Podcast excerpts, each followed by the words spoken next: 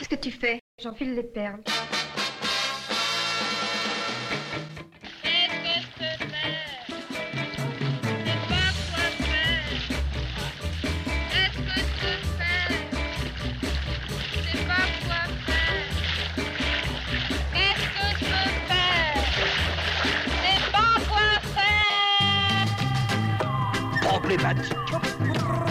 Aujourd'hui, la femme, elle a envie, par exemple moi, la seule possibilité que j'aurais de pas être artiste, c'est d'être enceinte tous les neuf mois. Du premier qui voulut éclore, il sortit, il sortit ceci. Oh, il était raté.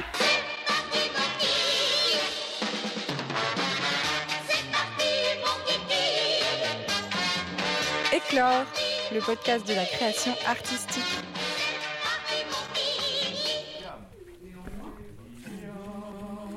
On ne fait pas d'omelette sans casser des œufs. Dans Éclore, aujourd'hui, on se demande comment représenter la folie au théâtre. Grâce au projet théâtral de la compagnie Tout un ciel, qui monte en ce moment Vitriol au théâtre de la tempête. On y parle de l'espace mental, de bipolarité et de canapé d'angle, avec Elsa Grana, la metteuse en scène.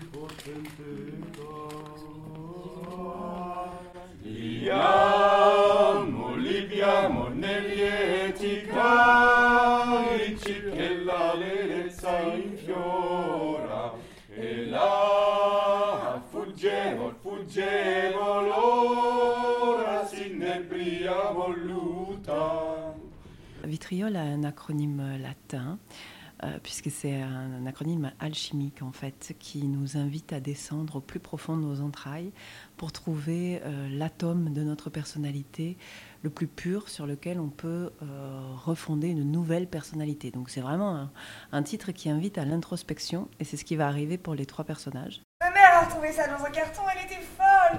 On ne peut pas dire journal pour une page, un jour une page, non, ce n'est pas un journal. Tu as eu un journal, toi? Non, je ne crois pas. J'ai dû écrire des conneries, euh, des grosses colères adolescentes. euh, mon père est con, euh, ma mère est conne, je chie sur mon frère. Mais un journal, non. Je suis plus doué à l'oral, c'est plus franc, plus net, moins étudié, plus spontané. Cela dépend, cela peut me prendre autant de temps de penser avant d'écrire que de penser avant de parler. Oui, mais Mais toi, toi, toi, t'es hors catégorie, cocotte. t'es hors catégorie, cocotte. Et ces trois personnages, du coup, sont mis euh, ensemble dans un- une sorte de- d'espace où ils sont un peu en fusion. Ils sont regroupés et ils ont tous, euh, tous les trois, des objectifs différents. Euh, si on prend le synopsis simple, on a un homme euh, qui revient dans l'appartement qu'il a occupé avec son ex-femme pendant huit ans. Et il revient dans cet appartement alors qu'elle a reconstruit sa vie avec quelqu'un d'autre.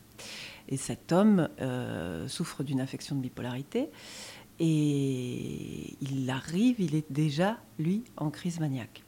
Et ce qu'il vient chercher, c'est un foyer, un endroit euh, d'appartenance, en fait, quelque chose euh, qu'il aurait euh, construit avant et qui pourrait l'ancrer à nouveau quelque part. Le sel de la vie Le sel de la vie? Tu ramènes le sel de la vie? Tu ramènes le sel de la vie Pierre, regarde-le, qui- parce qu'il est en train de la figer dans une grimace. Ouais, ouais. tu vois? Check. Allez-y. Le sel de la vie Le sel de la vie Le sel de la vie? Tu ramènes- le sel de la vie sur une page trop sec? Euh, oui, c'est ça. Euh, je suis un gros pot de sel. La meilleure description Voilà, et ça, j'aimerais bien qu'Olivier soit toi qui l'anticipe un peu plus que. Pierre. C'est-à-dire que c'est toi qui as l'image à la con du gros pot de sel. Ah ouais, Ouais, c'est ça, je suis un gros pot de sel. ah ouais, c'est ça, je suis un grand pot de sel. Et Pierre est obligé de suivre derrière et d'enquiller la. Tu vois? Celle de la vie? Lui vient chercher un foyer. Elle, quand elle le voit arriver, elle ressent les mêmes ressorts de la passion amoureuse qu'il avait portée vers cet homme-là il y a huit ans. Parce que tout bipolaire qu'il est, c'était un homme extrêmement aimable et séduisant. Et euh, ils ont vécu une passion énorme. Et là, elle se reconstruit avec un autre homme et elle vit euh, ce qu'on pourrait appeler un amour construction. Un amour du coup plus calme, un amour de temps de paix qui est euh, sûrement moins passionnel, mais dans lequel elle a le temps d'être elle-même et de ne pas être juste sur cette terre pour sauver quelqu'un d'autre. Et c'est ce tiraillement qu'elle va éprouver dans la, pendant la pièce et où elle va euh, finalement faire le choix de, de- de l'amour construction plutôt que de l'amour passion. Euh, mais ça va pas se faire euh, simplement ni facilement. Je ne me souviens pas comment il s'appelait. Accélère, accélère tout ça, accélère tout ça. Euh, Non, non, c'est en non, train de non, dégénérer. Non, non, non, reste comme ça. Tu vas pas montrer ta bite à mon ancien mari. Merci, ça va. Il se- je sais pas comment il s'appelait, Pierrot, non? Hein, Je sais pas. C'est débile. Là, vraiment, c'est. Ah, on se faisait des piou-piou. Elle essaye de faire une diversion qui n'a aucun sens. Non, mais reste comme ça, j'aime bien. Il ne s'appelait pas Alexandre, je ne me souviens pas comment il s'appelait. On se cachait sous la table, on s'embrassait, des petits baisers de moineaux, des piou-piou de dessous de table. Je suis bien là. Je suis bien avec toi. Voilà, plus bas, plus bas, plus bas. C'est pour vous deux. Je suis bien là. Je suis bien avec toi. Moi aussi, je suis bien, je bouge plus. Moi, j'avais envie de construire un espace mental, en fait, qui soit celui de l'homme en crise maniaque. Et de faire en sorte que le spectateur puisse assister au déploiement d'une crise pendant 1h30. Pourquoi? Parce qu'on est en crise, moi personnellement, depuis que je suis née. Je suis née en 81 et j'entends parler de la crise, la crise, la crise, la crise. Ok, qu'est-ce que c'est? Et c'est là où je pense qu'il y a un rapport euh, très, très universel, beaucoup plus, euh, plus large que juste lié à l'affection de bipolarité, etc. Mais on est sans arrêt en état de crise. C'est ce qu'on nous dit depuis euh, bientôt 40 ans. Bon, et on vit très bien cet état de crise apparemment.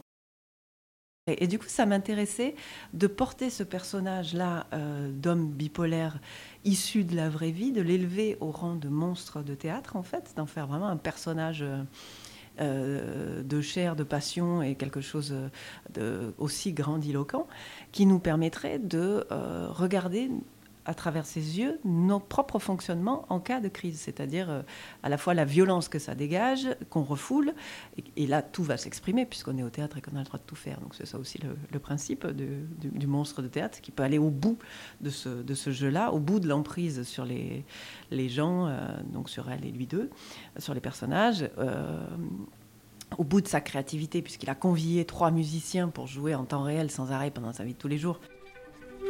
Très cher. Là, ça Oui, oui, ça, c'est c'est très bien. Vous n'êtes pas obligé de jouer tout le temps comme ça, là Si, si, ils sont obligés, par contrat. J'ai payé tout un orchestre pour me suivre en temps réel dans ma vie de tous les jours, tu vois. Ah là, ils sont que trois, c'est pas encore vraiment, vraiment probant, mais on va retrouver du monde tout à l'heure. Je trouve que c'est vraiment la bipolarité, euh, une affection qui caractérise spécifiquement notre époque. On est sans arrêt pris entre des grands délires de surpuissance, de développement personnel, de oui, mais on va y arriver, il suffirait de très très peu pour que, en fait, il suffit d'y croire et tout le monde est un self-made man, et en même temps une dépréciation une- de soi, un truc où on voit très bien qu'on va dans le mur, que personne prend les bonnes décisions, et pourtant on continue à faire des enfants. Enfin, on est tout le temps en contradiction. Et cette, euh, bipolarité, du coup, au plateau, me semble euh, incarner euh, dans la fiction ce, sentiment collectif. Et donc, on est plongé dans l'esprit de lui, hein, qui manipule les, gens comme si c'était des, des projections, en fait, comme si les autres personnages n'avaient au départ pas vraiment d'intériorité, pas vraiment de libre arbitre, et il les manipule avec des poupées, carrément. Ont, il y a deux espaces, un espace miniature et un espace euh, macro, on va dire, qui est l'espace scénique, où dans l'espace miniature, il agite les petites poupées, et les autres sont condamnés à suivre les scénarios qu'il invente au fur et à mesure. Et il invente du coup des scénarios d'une platitude totale pour décrire leur amour. C'est vraiment, il se fout vraiment de leur gueule. Il les trouve niais, pas intéressants, euh, enfin voilà, euh, complètement médiocres. Tu peux pas débarquer comme ça sans prévenir d'un coup, c'est pas possible, ça se fait pas ça. Ça doit pas, ça peut pas se faire, j'imagine que non. J'aime pas continuer au pied du mur comme ça, j'aime pas du tout, ça met tout le monde mal à l'aise, c'est inutile de mettre les gens aussi mal à l'aise dans ce genre de situation, je veux dire. Tu comprends là-haut, tu comprends dans quelle situation tu nous mets, te mets.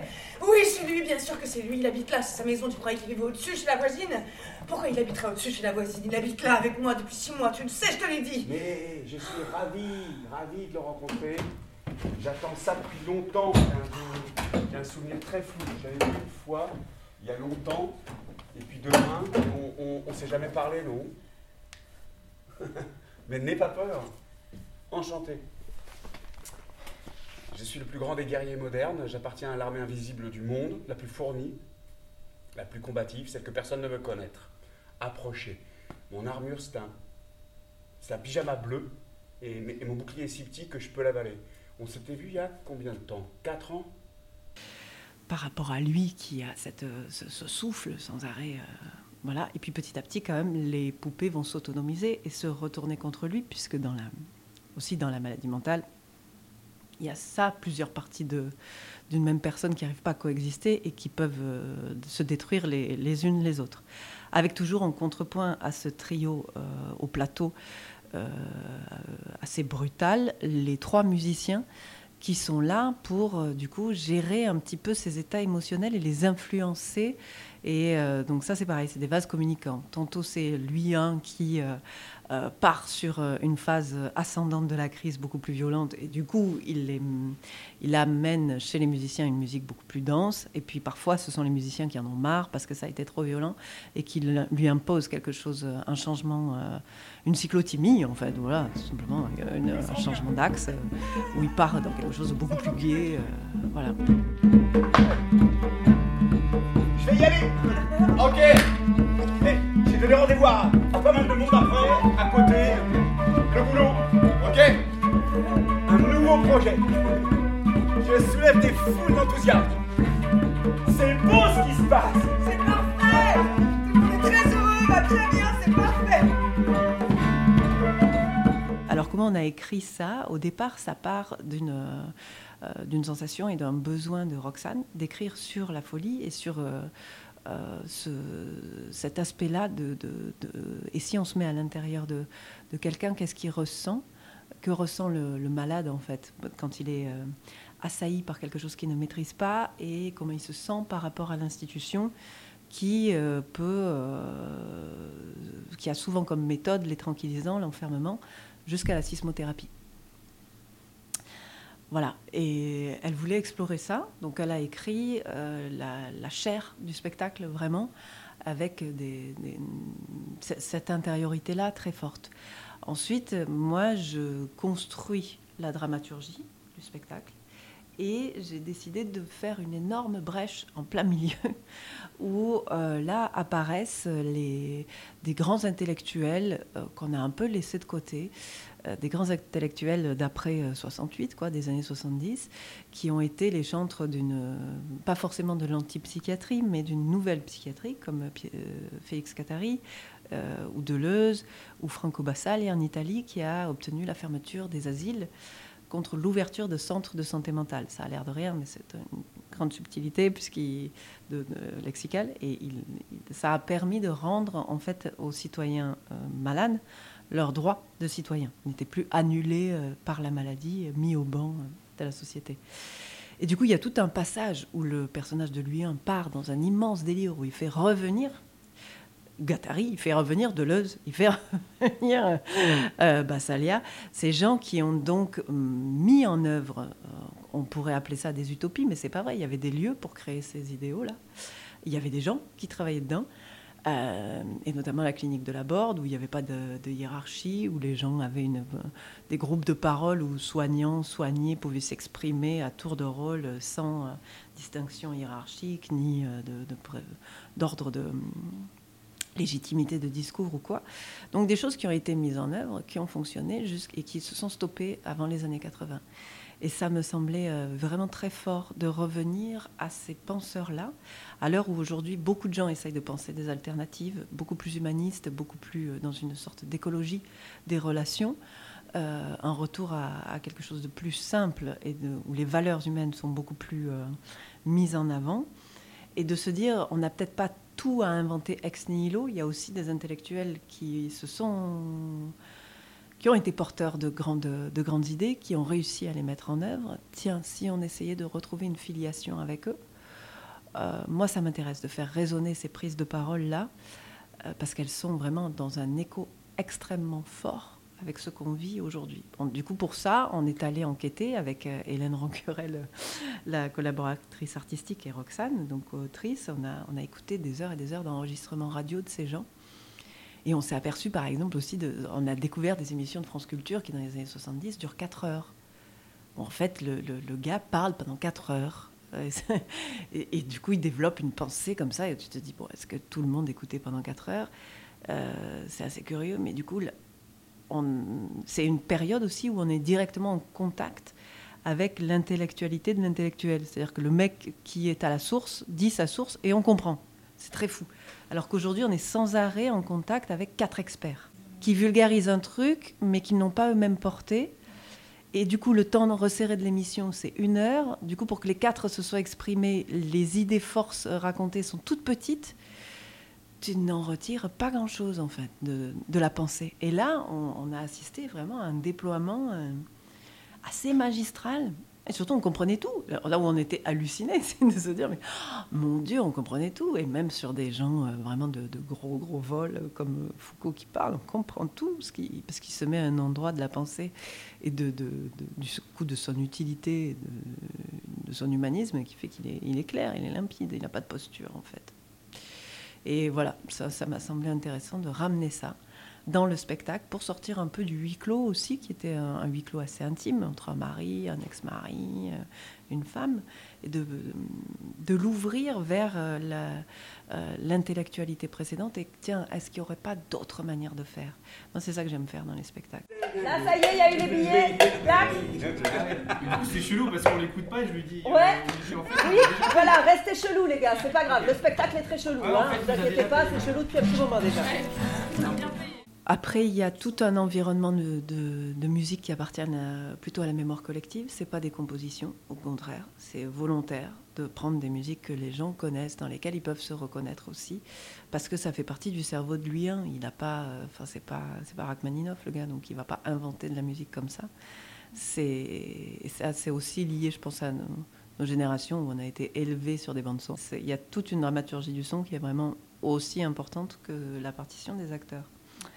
Euh, et euh, j'insiste sur dramaturgie du son, c'est-à-dire qu'on essaye de créer à terme euh, un ensemble de sons sur la totalité du spectacle, que ce soit musical ou pas, avec des à-coups, des chutes, des...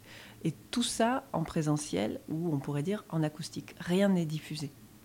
C'est pas du tout du, de la bande enregistrée ou quoi. Il y a une grosse confiance qui est faite à cet espace euh, euh, au temps présent du partage euh, du spectacle vivant. Et là, c'est le gros pari de se dire euh, on diffuse rien. Donc on créera pas d'ambiance. Demande-lui Calmement Ta composition dans une même phrase, ça ne tient pas, ça ne peut pas tenir. D'ailleurs, on ne peut plus rien tenir. Demander, c'est possible. Ce qui n'est pas, c'est qu'il mettre une réponse claire, ordonnée, surtout vraie. Pour le calmement, c'est encore plus drôle parce que le calme est parti loin là, il est déjà très loin. C'est comme si tu demandais à un pétard d'exploser en silence. Un pétard peut exploser en silence. Suffit de s'en éloigner. C'est un message Une proposition Les deux.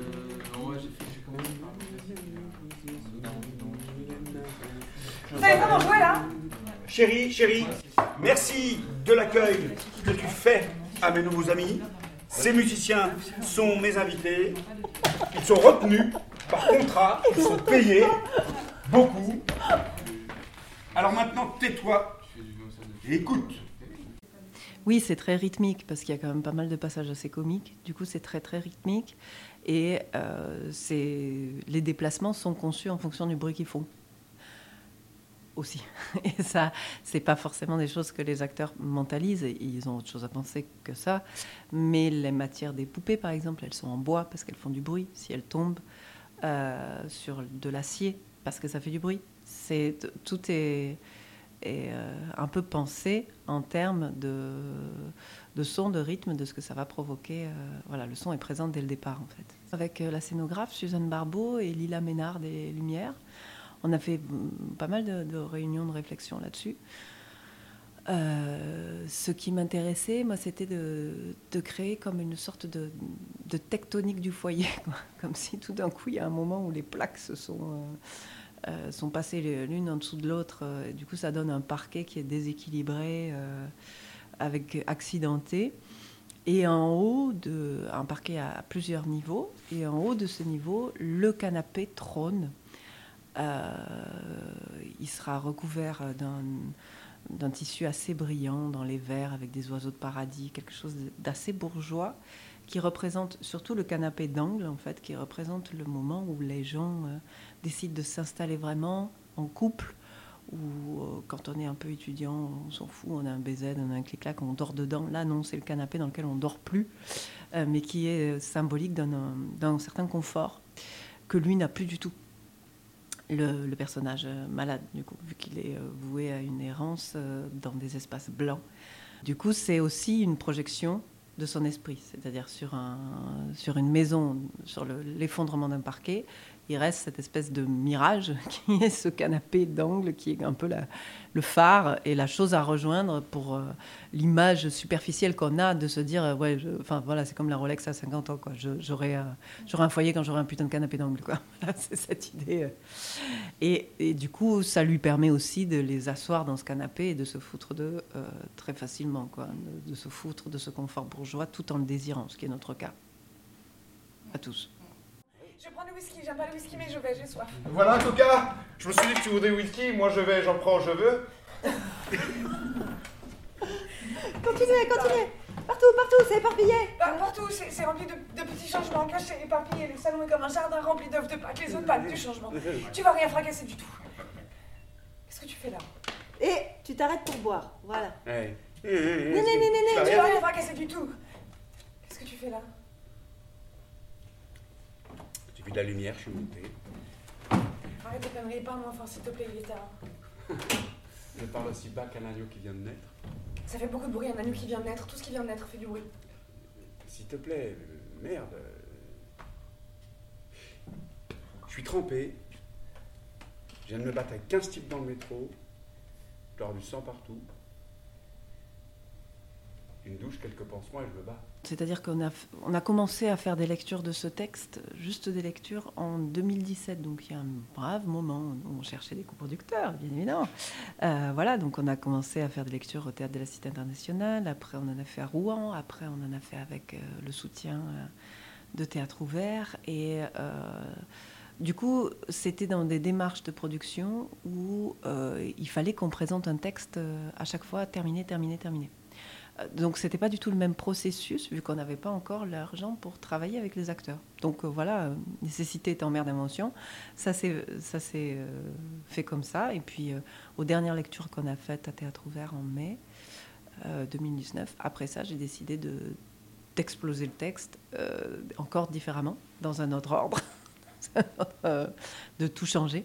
Parce que au final, on était arrivé à un beau résultat en lecture, mais je voyais plus du tout ce qu'on allait en faire au plateau après trois ans de- de- d'exercice de, lecture, qu'est-ce pff, qu'est-ce qu'on avait encore à créer? Donc je, je- je l'ai tout déstructuré pour le, le- le structurer, reconstruire un squelette autrement en fait, euh, qui allait devenir plus celui du plateau. Voilà. Je remercie Elsa Grana et la compagnie Tout un ciel pour leur accueil. Vous pouvez retrouver Vitriol du 28 février au 29 mars au Théâtre de la Tempête. Merci d'avoir écouté cet épisode. Les prochains sortiront les derniers dimanches du mois. La prochaine fois, on parlera de ta mère, bande de moules. Vous avez trouvé? Allez, à tout bientôt.